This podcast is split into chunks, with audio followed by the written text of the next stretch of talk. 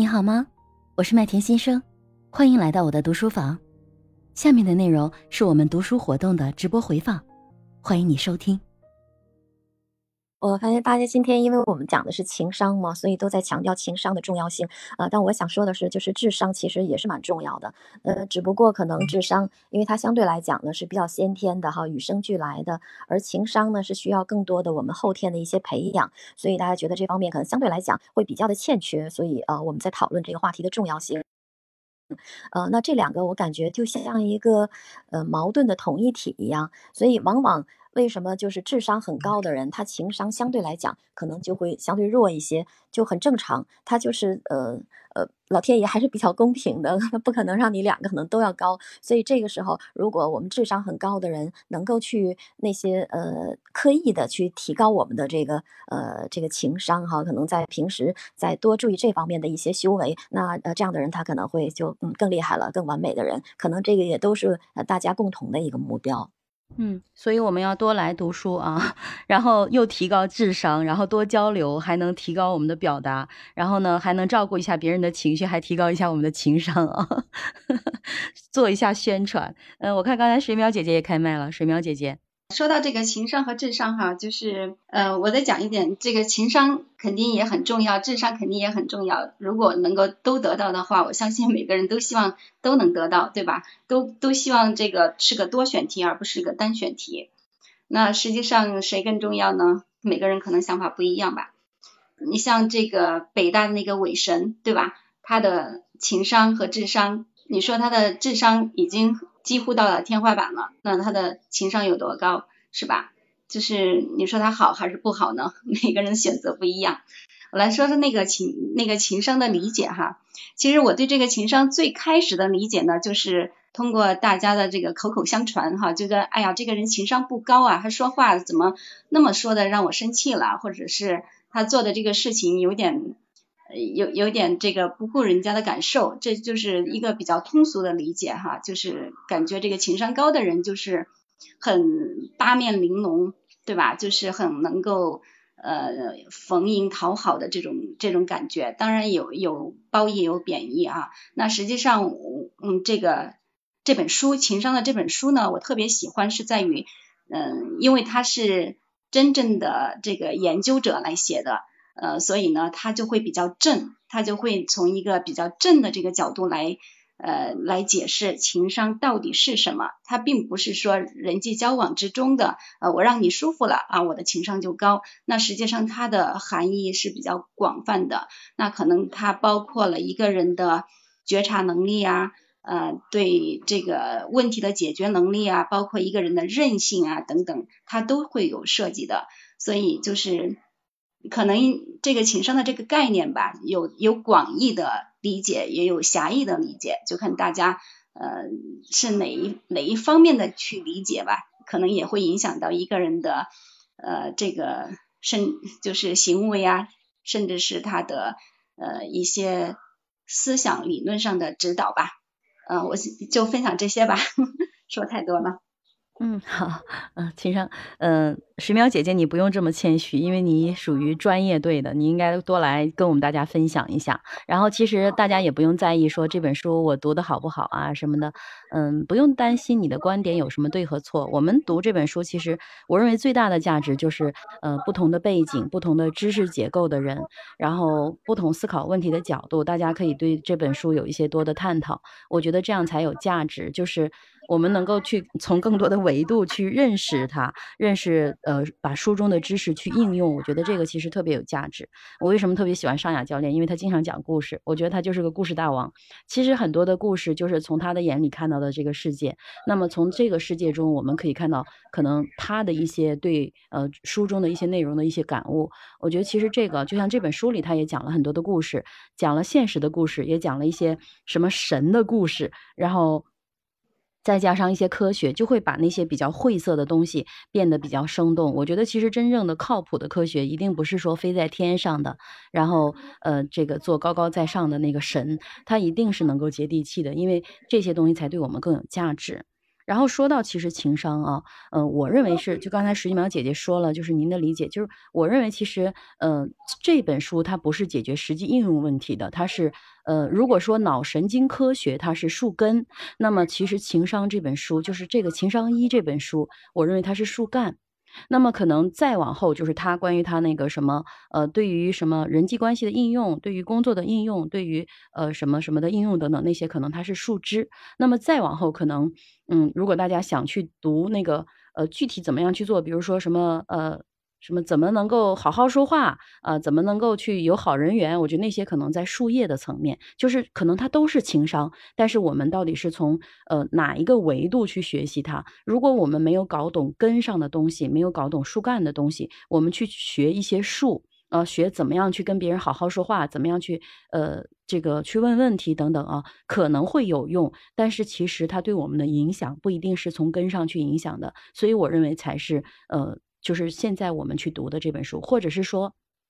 如果从这个 what how 呃 what 呃 why how 这个层面来说，我们现在读的就是。是什么和为什么的层面，而像刚才我说的好好说话那种书，它是 how 这个层面的。其实，呃，这种层面的书可以更多，可以很多，因为在很多方面都可以运用。包括我们现在在某音上面经常看到一个人站出来说的几句话，可能就十几秒，他可能说的都是这个树叶这个层面的。嗯，就是并。并不是去去批判批判他们，可能那些东西拿来就可以用，然后它更实用。但是我们现在其实是在研究我们为什么要去学，然后它为什么会对别人有这些影响。我是这样理解的。麦田姐，我非常赞同您的观念，就是的确是，呃，就是我之前也是，呃，开始以为这本书是要教我们如何如何怎么做，碰到什么什么情况，就像之前我们读原则那本书嘛，他就列举的非常详细，这一点应该怎么做，那一点就把他的所有的原则都，嗯，给我们，嗯，说了一遍，呃，列举了出来。但是这本书感觉恰恰相反，它就是从这个根本来给我们解释，从这个人脑的它的结构啊各方面开始读的时候可能有点晦涩难懂，但是我觉得真正的明白了它的深意了以后，我觉得他真的是非常的用心在跟我们。就是从根本上来解决这个问题，就是当你从根本上解决了这个问题以后，你认识到了它以后，你以后嗯就就可以嗯举一反三，就是嗯万变不离其宗。你把这个根本的东西，呃这个这个授之以鱼不如授之以渔，对吧？就是他把这个鱼这个方法教给你以后，你就可以就是嗯触类旁通的把所有的问题都解决好。而且我觉得今天读了这个嗯这这个关于人脑的结构啊，还有这个。各种嗯相应的反应之后，我觉得很神奇，就是感叹这个造物主，比如说嗯上不我们说的神啊上帝啊，就是你真的是很神奇，他不光是造的造就我们能吃饭能说话什么的，而且他让我们的大脑来管控我们，不管是我们从一个理性的角度，还是从一个感性的角度，是由内而外还是由外而内，他最后发你你发嗯就是你做出的反应，它可能是同一个反应，但是我们可以深究它背后的原因，它有生理。上的原因有心理上的原因，还有大脑的原因。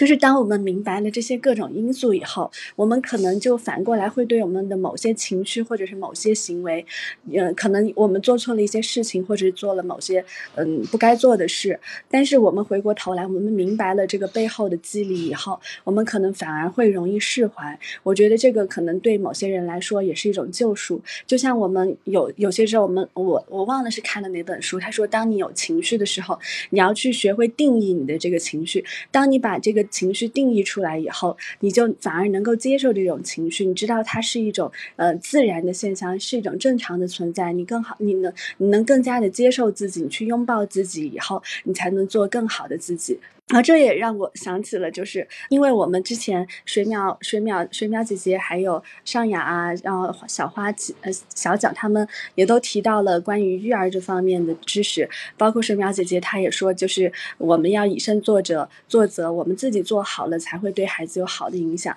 就之前我们，嗯，就是正好学校的老师邀请我给他们写了一个《儿童是什么》这个这个书，我就我就想起来了很多，就是包括一些原生家庭的影响，就。是呃，有时候我在教育孩子的时候，我会忍不住就是碰着某些很生气的呃一个瞬间，我就会忽然就爆发出情绪来，想要吼怒吼，或者是呃甚至有时候想打一下这种的感觉。这个可能跟我的原生家庭有关。以前我的妈妈也是对我非常的严格，就是我一不听话怎么的，她就会打呀骂啊，或者是这种的。然后我们会不自然的，就是产生这种，就是这种说是应激反应啊，或者是这种，嗯，就是这种。